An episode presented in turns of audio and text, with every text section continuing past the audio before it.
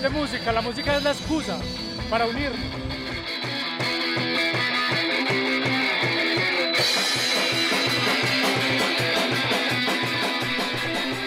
Desde su aparición en 2004, el Festival Altavoz se ha convertido en uno de los primeros espacios de acercamiento al punk para muchos y muchas medellinenses, o por lo menos un escenario para poder escuchar en vivo temas de bandas locales y extranjeras para quienes ya se habían acercado al género.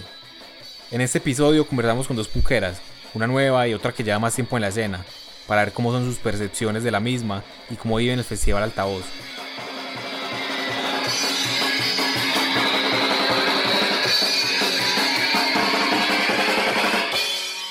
como que una necesidad de rebeldía. Yo creo que nosotros terminando el siglo XX somos unas generaciones de, de toda esta mierda que nos volvimos a este mundo, parce, eh, del acelere, del capitalismo, parce, de la vida de la subsistencia, ¿cierto? Como, parce, Quien habla es Bruma, integrante de la banda Mala Hierba. ¿Qué me llevó al pum? Pues puta, soy rebelde y esto me gusta, me siento bien estoy en lo que me, me fluye. Bruma vivió ese punk que se fue transformando del barrio a la ciudad, que se fue convirtiendo en una escena más amplia y heterogénea. Que fue donde yo empecé a caer el punk, una transición de un punk que también, por ejemplo, la Red Juvenil trabajaba en la objeción de conciencia, que ahora es un derecho.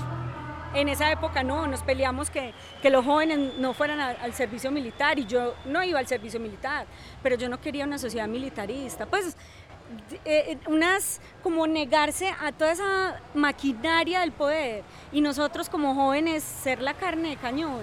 No.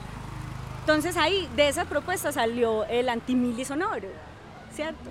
Antimili, el arte, la cultura. Ah, vamos a disfrutar la música. Por ahí muchos. ¿Qué mejores armas que, que, una, que, una, batería, que una guitarra, un bajo? ¿cierto? Esas son las armas que queremos em, eh, coger, no las armas de esta guerra que no nos pertenecen. Esa guerra no nos pertenece y nos hacen ser parte de ella. Entonces era muy bacano como toda esa expresión. El antimili llegó a tener mucha fuerza y fueron más de 11 años de música y expresión cultural. Lastimosamente la vida cambia, las personas cambian, las organizaciones también y esa propuesta se pierde. Luego del Antimili siguieron organizándose festivales, algunos por iniciativa propia de la escena, con conciertos en los barrios y otros dirigidos a un público más amplio, como el altavoz, organizados desde la institucionalidad. Bacano, una chimba, el rock and roll.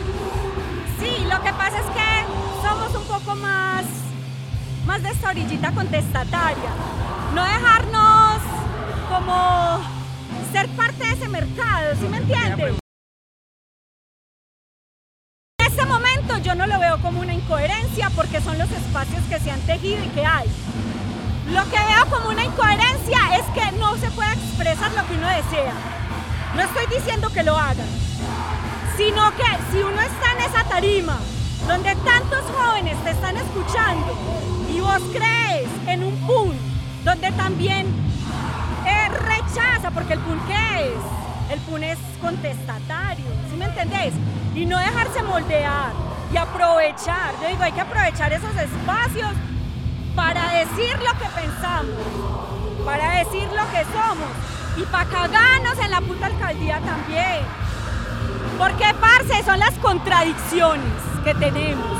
Porque el capitalismo está ahí todo el tiempo queriéndonos cambiar, queriéndonos coger a su servicio. La vida de nosotros es el arte, la cultura, las propuestas diferentes, otra, una contracultura.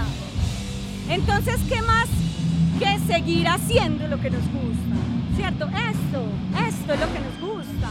Pero también nos gusta y nos permite decir, soltar tantas cosas que tenemos dentro de esta sociedad que nos perturba.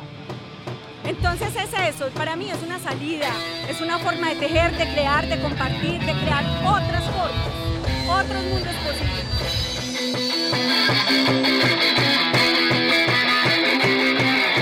Es que hay gente que es muy radical, pero yo en lo personal, lo que es Vanessa Osorio, yo soy capaz de meterme al poco más azaroso y al otro día irme a bailar un clásico hasta abajo.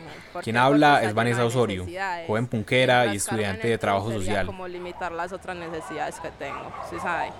Aunque hay personas que encuentran todo en el punk, yo digo, pues que coca merengue, una salsa, un reggaetón y tinquitán. Sobre cómo se vive el punk hoy en día, de la mano de las y los nuevos actores de la escena, Vanessa opina que El punk hoy en día está como que tomando fuercita, más o menos, porque antes de estar era como algo muy ajeno, pero ahora se está movilizando más y los jóvenes están adoptando mucho esta postura, pero hay muchos que se están tirando más es por la estética que por lo que verdaderamente es el punk, porque los peladitos lo que quieren es llenarse de cadenas y de gabanes y de chaquetas de cuero y no saben por lo que eso representa en realidad y lo que es escuchar punk, porque pues la cosa está como muy vendida por hoy en día. Porque acá lo que más se es gente de edad, de 40 años para arriba. Una vez cuando yo trabajaba con habitantes de calle, a un habitante de calle que era punkero y nunca se le quitó y él me dijo, es que el que dejó de ser punk nunca lo fue. Y esa frase pues me dejó pensando y pues es verdad. Lástima pues que no todo el mundo la veía de verdad, de verdad. Pero acá no sería que la gente pudiera, que todos fuéramos punk. Porque ser punk más que mover la cabeza y tomar chirrinchi es tener un pensamiento crítico. Esto no es punk rock, esto es punk. Este episodio fue realizado por Laura Almanza, Juan José Díez, Miguel Rojas, Simón Murillo y Valeria Suárez. La banda sonora de este podcast está compuesta por las canciones Punk Visceral de Los Prostáticos y Esto es Punk de Futuro Simple.